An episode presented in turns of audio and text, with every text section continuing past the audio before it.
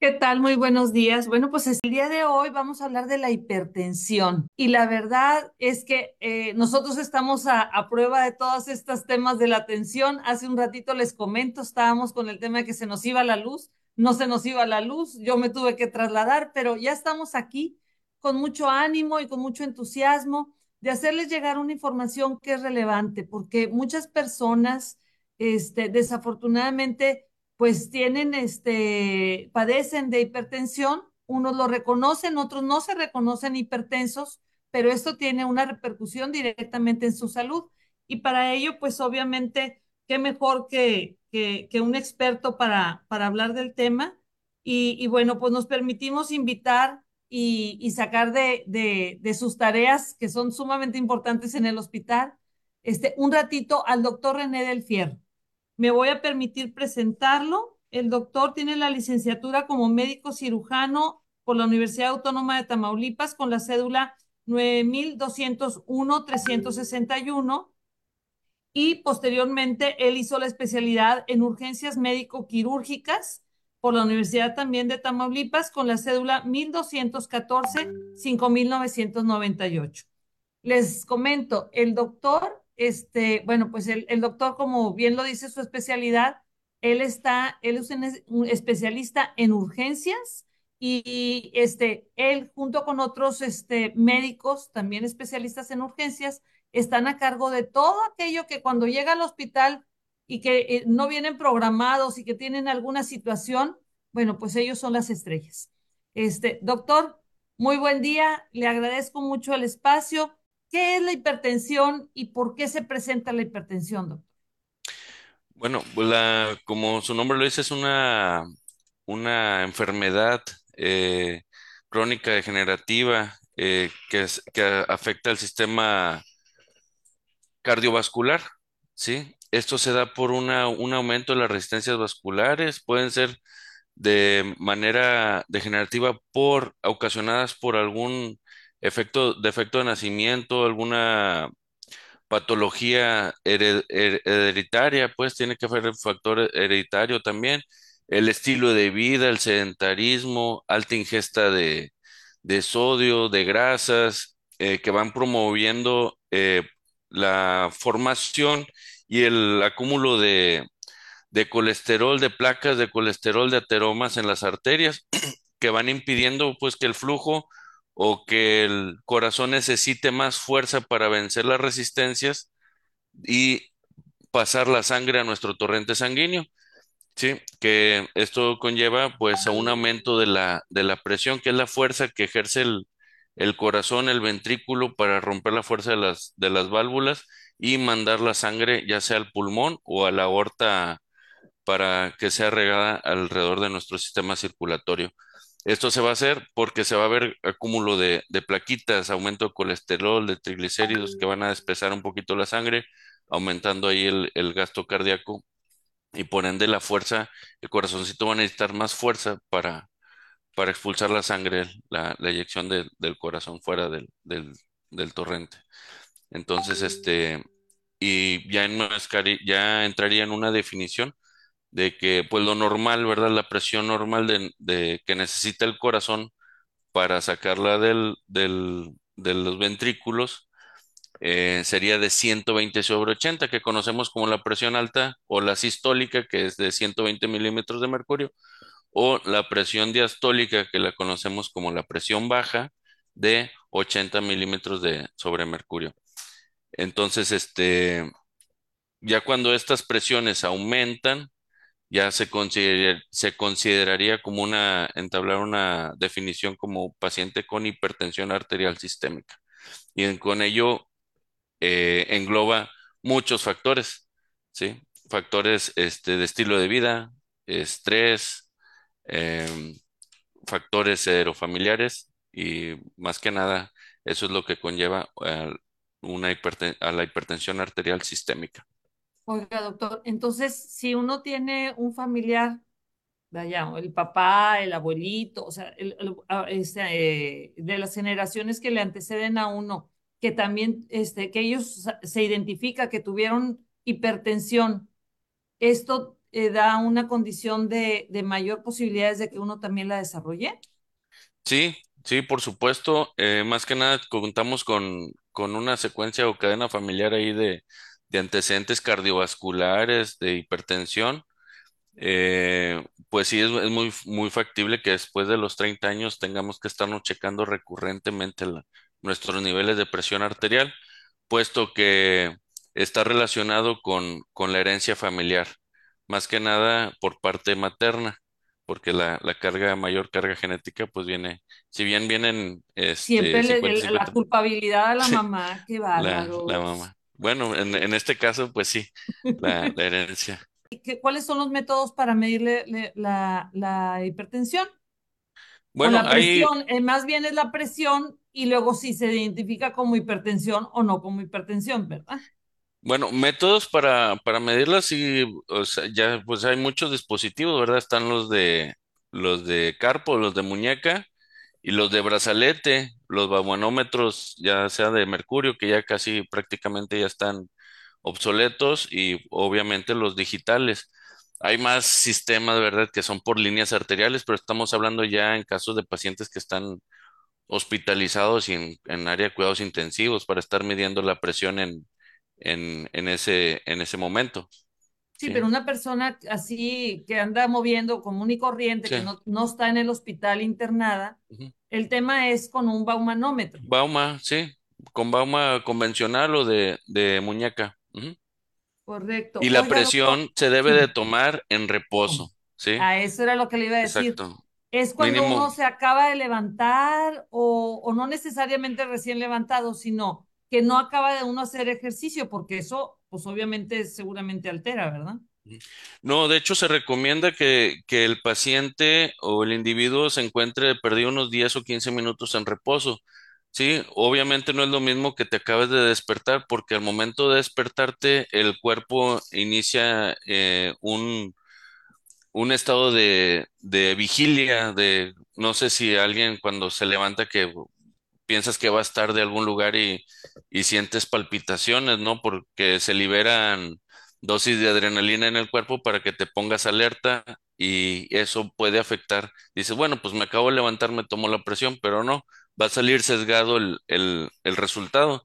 Entonces yo siempre recomiendo a mis pacientes, ¿verdad? Que le llevamos el control del antihipertensivo, este, que hagan lo que tengan que hacer en la mañana, que se duchen, que desayunen, ya que están preparándose para ir al trabajo, que, ten- que se sienten un ratito, ¿sí?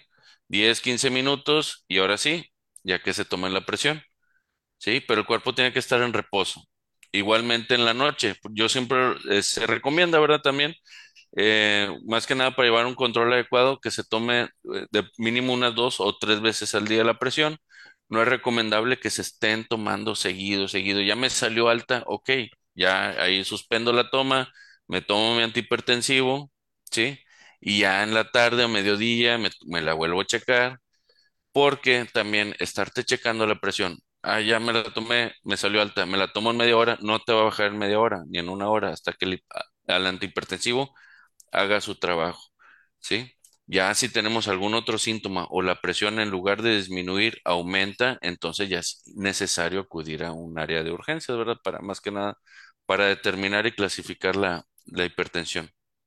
Pero, pero no, esta práctica de tomarnos la presión es este, debe ser en general, o sea, todas las personas debemos de tomarnos la presión diariamente, o son los que tenemos de, de alguna manera alguna, alguna predisposición por el tema genético o algún otro padecimiento. Bueno, mire, eh, muy buena pregunta, porque eh, pues ya se están dando casos de hipertensión arterial desde pacientes adolescentes o infantes. Entonces, más que nada, si tengo ya más de 30 años y tengo mamá, papá que tuvieron hipertensión o tuvieron infartos eh, a, corta edad, ¿verdad? A- en su, adul- en su estado adulto joven, eh, adulto maduro. Entonces, con mayor razón tenemos que tener ya mínimo un check-up, eh, estar una vez monitoreando nuestra presión arterial por mes, ¿sí? Tengo factores de riesgo eh, familiares, eh, laborales, me, me paso mucho tiempo sentado en mi trabajo, en el escritorio, eh, no practico ningún deporte, eh, fumo, mi comida, mi ingesta de alimentos es copiosa, muy raramente es en casa, ¿sí? No tengo tiempo ni siquiera pues, de pasar a comprarme una ensalada o algo y como lo que hay en el hospital o en el trabajo, eh, no sé, taquitos, tamales, estamos en, y ustedes, bueno, sabemos todo, ¿verdad? Que en- cuando una persona trabaja Las mucho, pues comidas difícil, rápidas, las comidas difícil- rápidas para, difícilmente para se alimentan bien. pero no Exacto. estamos realmente siendo conscientes de nutrirnos. Y igual, dice, bueno, doctor, pues es que yo me he checado y salgo bien. Este, me he hecho, me he hecho exámenes. Pues sí, pero ¿cada cuánto tiempo te haces esos exámenes? ¿Tienes antecedentes familiares, factores de riesgo? Hay que estarnos checando recurrentemente, mínimo una o dos veces al mes. Una o dos veces al mes. Ahora, ahorita hay una pregunta, nos están diciendo aquí en el chat, nos dice. Jules, Jules, tenemos una pregunta de una radio escucha. Así es, tenemos ahí unas preguntas Sí, dice, dice, hace tiempo tuve un accidente de carro, me llevaron al hospital, me hicieron un ca CAT scan y todo salió normal, pero yo estoy experimentando mucho dolor de cabeza de oídos y siento mucha presión en mi cabeza, a veces me duele la parte de arriba de la nariz y para arriba, y a veces de la nariz para abajo, a veces me duele la cabeza. Comenta, eso es lo que comenta. ¿Qué le recomienda? ¿Qué edad tiene la paciente, perdón? No menciona, no No menciona la menciona. edad. Dice que le hicieron una tomografía, tu- sufrió un accidente y a partir del accidente Es le que le empezaron estos dolores de cabeza, de oídos y de ojos, y que siente mucha presión en la cabeza, Mucha presión. Este, a veces en la en parte de la nariz hacia arriba y a veces es de la nariz hacia abajo. Pues Este, habría que, ¿hay que habría que recomendarle estudiarlo. ver otra vez a un médico o te dirá? Eh, eh, es que el, el do- el dolor que está, que está refiriendo eh, puede ser relacionado a senos paranasales. Si ella sufre de algún tipo de alergia o sinusitis recurrente, este, puede estar relacionado más que nada en esta área. Si el- la cefalea se presenta en esa área y, y es sensación de, de compresión, eh, puede estar relacionado. El dolor o la cefalea asociada a hipertensión arterial, por lo general es en esta área, en el área del de occipital, ¿sí? Y lo sienten más como pesantez, ¿ok? Para los que nos Difícilmente, están escuchando y no nos están viendo, es la nuca. sí, este, más que nada eso, yo creo que sí debería revisarse o hacer otro estudio, más que nada de una tomografía de senos paranasales, porque también está relacionado con la hipoacusia, que es la falta, eh, disminución de la audición, eh, más que nada cuando hay inflamación de los senos paranasales. Yo, yo consideraría hacer otro estudio y pues posteriormente revisarla bien si hay algún tipo de inflamación de los cornetes o falta de drenaje ahí del oído interno. Más que nada, yo, esos es los, los síntomas, ¿verdad? Sí, sí estaría bien darle otra revisada o hacer otra tomografía. Bueno, ya le respondimos a Lupita. Y también tenemos la pregunta, es otra pregunta, dice que si hay conexión entre el colesterol y la alta presión. Sí, sí, mucha, mucha, y de hecho es uno de los factores de riesgo, una hipercolesterolemia, eh, maltratada, Una hiper hipercolesterolemia, colesterol. este, también es factor hereditario, la hipercolesterolemia congénita, eh, igualmente, eh, pacientes maltratados que no llevan buena dieta y eso, los acúmulos de colesterol con el paso del tiempo se van, se van, este, el colesterol no es malo de, de ninguna manera. Entonces, es el que ayuda a lubricar prácticamente la, le da la elasticidad a los, a los vasos, a las arterias, a las venas. Entonces, este, si este se aumenta de, si está más circundante en el torrente sanguíneo en nuestro organismo, pues se van haciendo cúmulos en, en las paredes de las, de las arterias, en este caso, haciendo placas de ateroma, eh, y con, con lo que lle- lleva la obstrucción de- del sistema vascular, lo que va a aumentar el riesgo de presentar hipertensión o de, de alguna enfermedad cardiovascular o tromboembólica. Bueno, sí, Pero sí ahorita está de la mano. Sí, ahorita usted nos hablaba del, del tema de, la, de, de los estilos de vida en el tema de la dieta y del estilo de vida que uno lleva, cómo, cómo esto repercute en, eh, en la hipertensión. Entonces, eh, el, el tema es que si nosotros no tenemos una alimentación, pues digamos que balanceada y adecuada o monitoreada, y ya tenemos un antecedente, pues realmente le estamos jugando a que, a que realmente tengamos una hipertensión, ¿verdad? Digo, si ya tenemos un antecedente y aunque no lo tengamos, pues también estamos contribuyendo a que tengamos algún nivel de hipertensión debido a, a estos desórdenes en la alimentación. Y el ejercicio, doctor, el, eh, ayuda el ejercicio para liberar o si tenemos hipertensión no podemos hacer cierto tipo de ejercicios. ¿Qué nos dice de ese tema? Pues el, sí, de hecho el ejercicio es, parte importante del tratamiento. Como le digo a mis pacientes, el 80% del tratamiento lo pone el paciente y el 20 o el 15% es el tratamiento médico, ¿verdad? Esto prácticamente eh, lo tiene que, que llevar el paciente, tanto en la dieta, el estilo de vida, el ejercicio.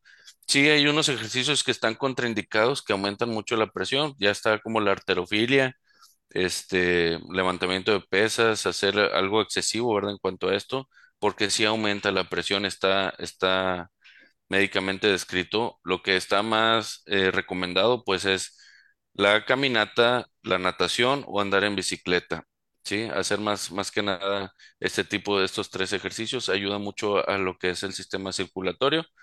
No tanto correr ni trotar, caminar, llevar su, su, su, su caminata, ¿verdad?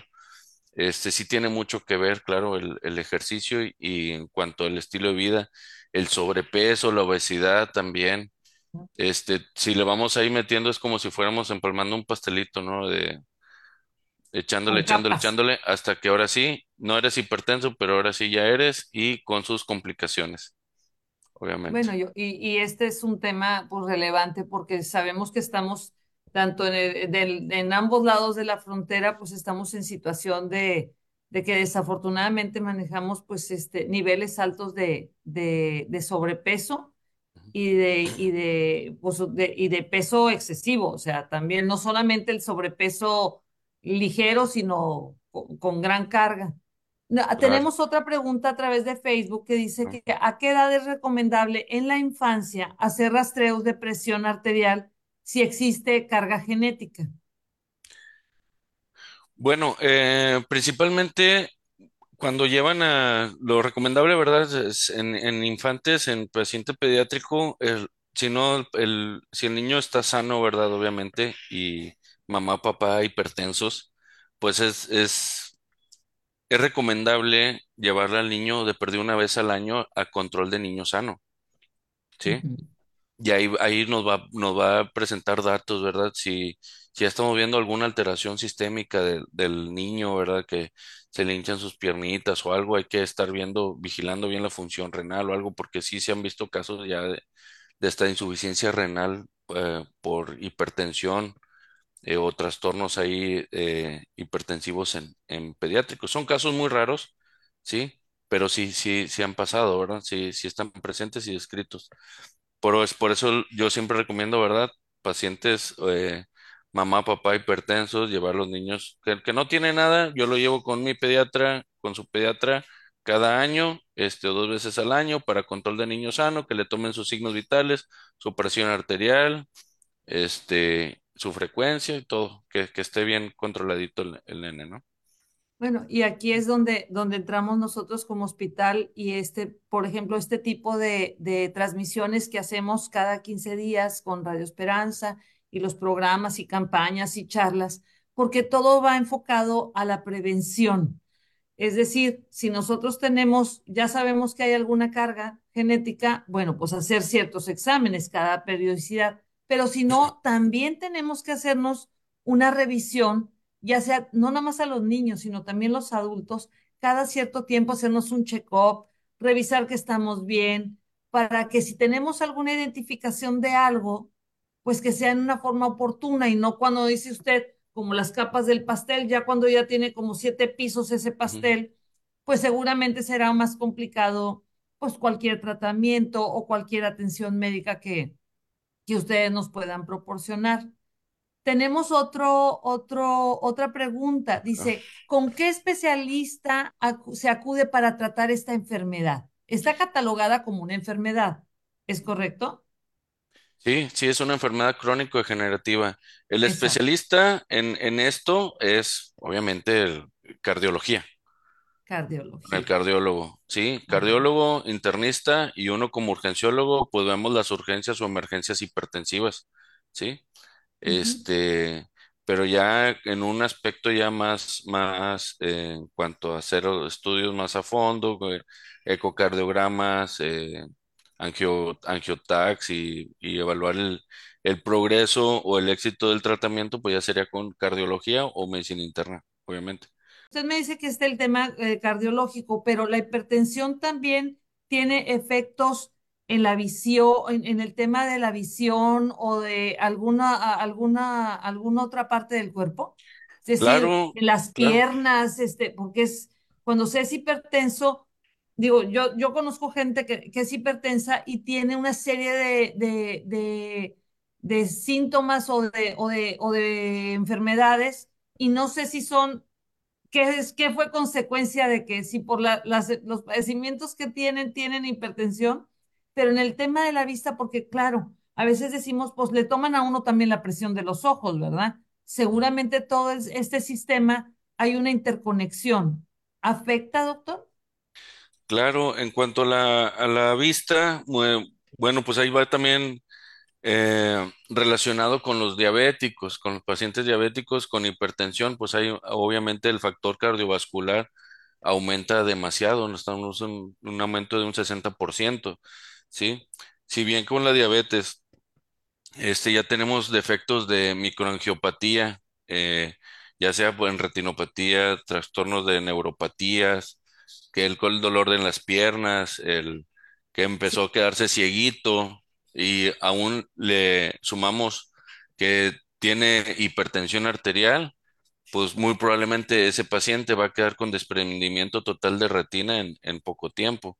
Eso, eso sería más que nada el factor agravante en este caso.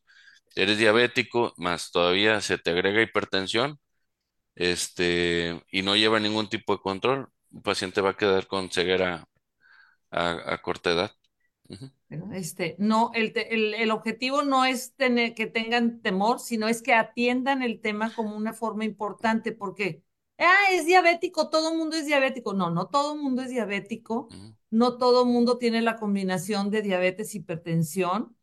Y cuando se tiene, la verdad es que hay los elementos para poderse atender bien y llevar un control y evitar o retardar situaciones que son lamentables, porque vemos mucha gente joven, relativamente para mí son jóvenes, ¿verdad?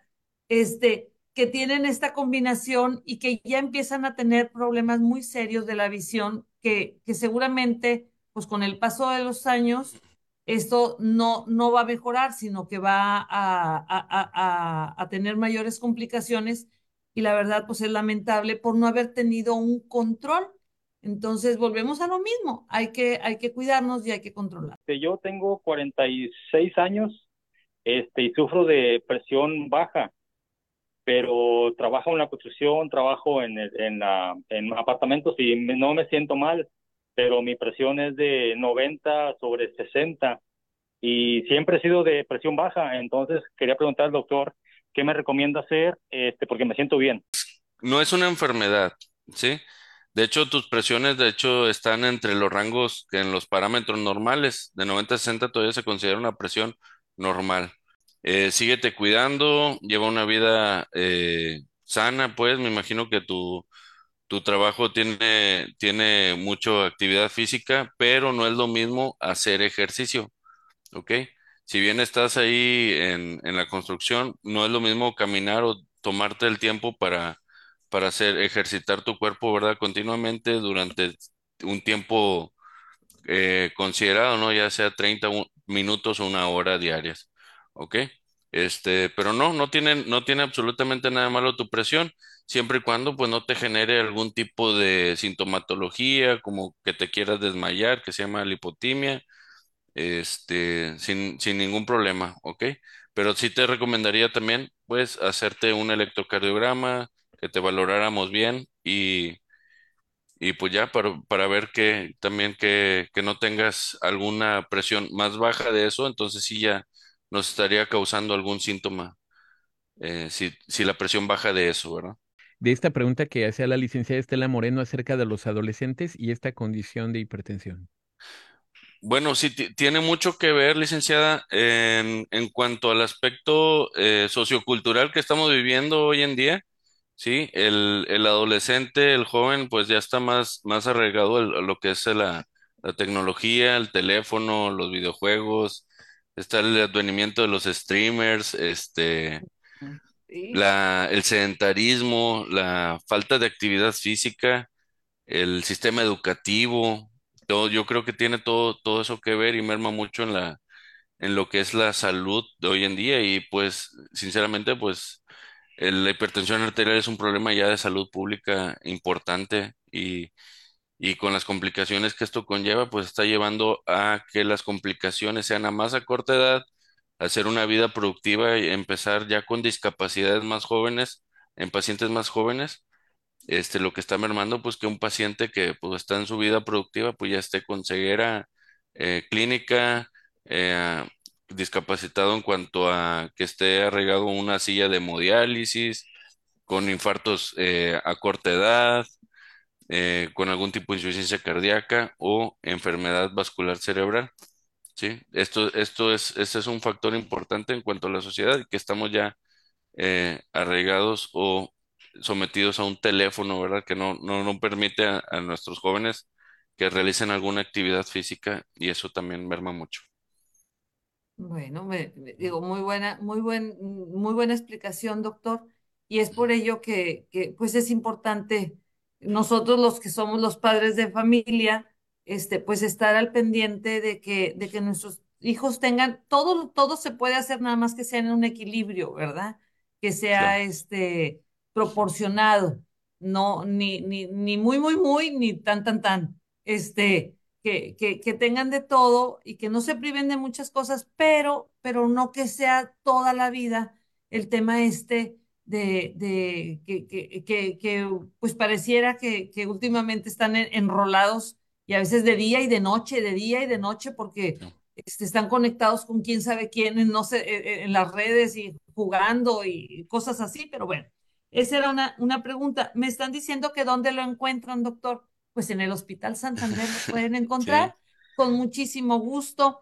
Les proporciono los números telefónicos claro, de, del hospital. Si ustedes están en, en la, en, en, eh, en México, pues pueden marcar al 899-921-6700 y preguntar por el doctor René del Fierro.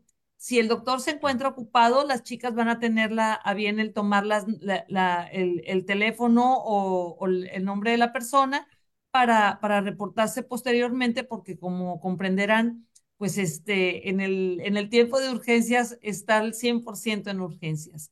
claro. No, se comunica a través de Facebook Isabel y nos dice, buen día, mi papá tiene 82 años y ha tenido dos infartos al miocardio. Yo quiero saber cuánto ejercicio puede hacer.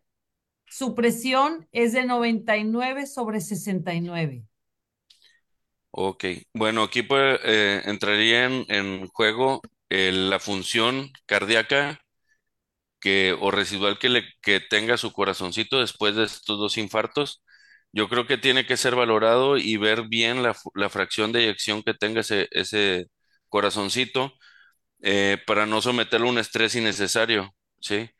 Eh, básicamente más que nada porque ya es un paciente de la tercera edad y no vayamos a provocar algún otro tipo de, de evento, ¿verdad? Y desafortunado en cuanto a aumentar el riesgo protrombótico o de alguna, de alguna otra infarto que se pueda presentar. Considero una valoración más extensa por parte de cardiología, que le hagan un ecocardiograma para ver la funcionalidad de ese miocardio y ya posteriormente se le indicaría qué tanto ejercicio o qué tanta actividad puede realizar. Viene otra pregunta anónima, dice, ¿cuál es la mejor manera de medirme la presión arterial en casa? ¿Es mejor el baumanómetro análogo de bomba o el electrónico de mano, el, el de antebrazo? Y también ahora todos estos aparatitos, estos teléfonos, este, digo, estos eh, relojes, este, también nos miden qué tan certeros son estos o realmente tenemos que ser con un equipo que es totalmente médico. Bueno, la tecnología hoy en día están súper bien lo que, lo que son los baumas digitales. Mientras los tengas con batería adecuada, eh, porque eso sí merma la, la calibración. Los convencionales, pues, como dicen, lo clásico nunca pasa de, moda, entonces, este, también, eh, pero tiene que ser alguien capacitado, ¿verdad? Que sepa escuchar bien ahí el, el, los ruidos de Korokov. Entonces, este, pues, un aparato convencional de digital, adelante sin problema. Eh, los de los relojes, eso sí me quedan duda porque pues no hay manera de tan solo con que infle bien ahí el, o que tenga algún tipo de bolsa el, el brazalete, ¿verdad? Para medir bien la, lo que es la presión arterial o el, el, pulso latido. Este, pero sí, no dudo de la, de la eficacia, ¿verdad? De, de, de la tecnología, pero pues ahí sí va a estar un poquito sesgado el, el resultado. Entonces, pues sí, recomiendo cualquiera de los dos tipos. Eh, básicamente, pues si son digitales, mantenerlos con eh, batería adecuada nada más para que no se, no pierda su calibración o, la energía.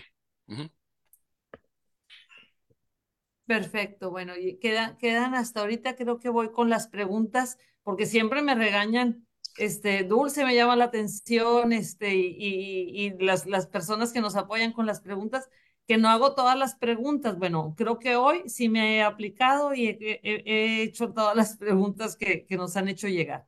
Doctor, yo, este, estamos sobre el, tiempo más o menos final y a mí me gustaría que nos hiciera una recomendación específica. O sea, este, usted nos dice que nos hagamos cierto, el check-up, pero es, es el check-up muy completo o, o son laboratorios solamente y de ahí deriva este, ¿qué es lo que tendríamos que considerar para hacer una revisión periódica? Alguien que no tiene un padecimiento. Y ya me están dando otra pregunta. No sé si esperar yo con la mía o este o me responda esa y ya nos vamos al último con esta, esta que me están pasando. Le, le, le, respondo de lo check, del check-up.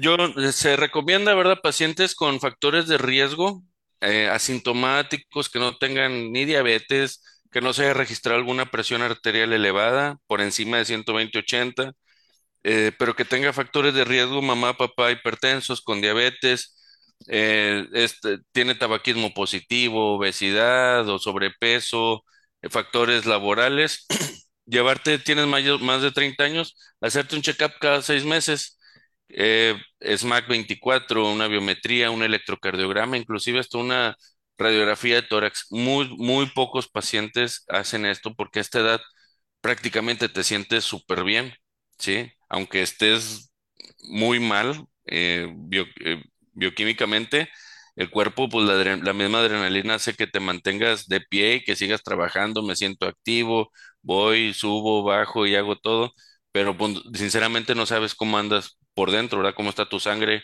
qué tanto te está afectando tu organismo. Entonces yo sinceramente recomiendo un check-up pacientes mayores de 30 años con factores de riesgo cada seis meses, cada tres meses, si ya tiene algún factor de riesgo o ya presentó alguna enfermedad. Perfecto. Bueno, pues es, es importante atender esta, esta, esta indicación. Para quienes hagan referencia que escucharon esta observación de parte del doctor René del Fierro en el programa de Radio Esperanza, este, las chicas de la consulta externa, si ustedes llegan preguntando por un check-up o unos laboratorios específicamente por esta razón que estuvieron eh, escuchando, este, habrá una consideración en, los costos. Esto es con la idea de, que estimular a que, sí se lo realicen y que encuentren eh, un beneficio de tranquilidad y de identificación oportuna en el caso de que haya algún tema que atender. Tenemos una última pregunta, doctor. Y dice, doctor, buen día, yo tomo telmisartán y de 80 y 50 de amlodipino, peso 83 kilos. ¿Cree que bajando de peso pueda bajar la dosis? es que me siento que este medicamento me marea mucho. Tomaba los sartán de 50, pero ya me lo acaban de cambiar hace tres semanas. O sea, que si debe bajar de peso es lo que pregunta para que como que esos, ese, ese medicamento no la haga sentir tan mareada. Bueno, ¿y cuánto mide de, de alto? Bueno, no dice, Ah, ¿verdad? eso Este, no me, mira, no me puso a ver si ahorita en en- mientras que estamos aquí todavía este, nos pone la, la altura, porque eso sí, también depende, no es lo sí, mismo pesar este 83 y medir un 1,60 80. a medir 1,80, ¿verdad? Claro. Este, otra, otra pregunta, si una Ajá. persona es hipertensa en tratamiento y de repente tiene una crisis hipertensiva, ¿tendría que valorarse y cambiar de tratamiento? Sí, si el paciente está presentando crisis hipertensivas eh, recurrentes eh, o alguna urgencia hipertensiva, yo creo que hay que valorar el aumento de la dosis o agregar un, un segundo o tercer antihipertensivo, pero ya sería con valoración médica, obviamente, de, de entrada. Eh, sí, sí tendría que, tendríamos que valorarlo y también qué está tomando. Y con respecto a la pregunta pasada del sobrepeso y del, la- del peso, claro que sí. Se puede ir disminuyendo, de hecho está este, descrito que por cada kilo eh, que baje un paciente que es hipertenso puede mejorar sus niveles antihipertensivos en hasta un 5 milímetros de mercurio por encima, por los, por la presión que él esté presentando. ¿sí? Sí. Entonces, si Rebeca, traes sí, Rebeca que nos había hecho la pregunta, doctor, ya nos contestó y, y como ya estamos sobre el tiempo, vamos a, a- dice que, que dice que mide 1,57 y tiene 39 años sí, y el peso había comentado que 82. era 82. Ujú. Sí, sí, 82. definitivamente sí, sí trae, eh, trae varios kilitos ahí de por encima. Entonces, definitivamente, si ella mejora su peso, su calidad de vida, eh, muy probablemente vamos a poder disminuir el, el, el tratamiento, la dosis de tratamiento terapéutica para ella, porque ya necesita un antihipertensivo dual, que es el telmisartán con amlodipino.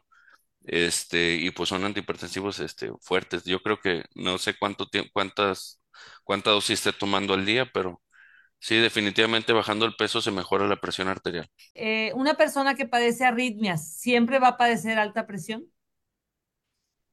Eh, no necesariamente porque puede ser una bradiarritmia o una taquiarritmia. Este, por, por lo general cuando ya son arritmias, este, con tipo de bloqueos auriculoventriculares, pues la presión o el gasto cardíaco pues va a disminuir. Eh, no necesariamente tenga que estar con presión alta. De hecho, cuando, inclusive cuando hay taquiarritmias que están por encima de los 150 latidos por minuto, uno de los principales eh, datos ahí de severidad es la hipotensión, ¿sí? Baja, baja de presión. Y a veces ni se escucha la presión arterial por tan, el latido tan rápido que tiene. Entonces habría que revisarlo bien. Perfecto. Pues bueno, creo que, que, que vimos muchos, muchas preguntas de las que habíamos pensado que eran de interés, pero también muchas de las que nos hicieron llegar a través de las redes y de, de- de llamadas. Y la verdad es un gusto que, que la gente eh, resuelva sus inquietudes y sus dudas y aproveche que está aquí un especialista para hacerlo. Yo los invito que eh, en, en en emisiones subsecuentes también tengan la confianza siempre de preguntar y de, de aclarar dudas, porque ahí reside el, el cambio en el aspecto de la salud y de protegernos. Cualquier cosa, estamos aquí a sus órdenes en el Hospital Santander. Eh, yo, pues mi turno es en la, en las mañanas, estamos aquí para servirles de, desde 8 de la mañana a 4 de la tarde eh, y con mucho gusto para disipar sus dudas, si quieren alguna valoración, inclusive para los check-ups, si tienen alguna duda, los podremos orientar para lo que se necesite, ya sea tomarse algún otro estudio más a profundidad y obviamente pues posteriormente derivarlos con, con su cardiólogo este, correspondiente. Pero aquí estamos para ayudarles y para disipar todas las dudas que, que tengan. Muchas gracias por la invitación, este, y saludos. Aquí estamos a sus órdenes. Que tengan muy, muy buen día.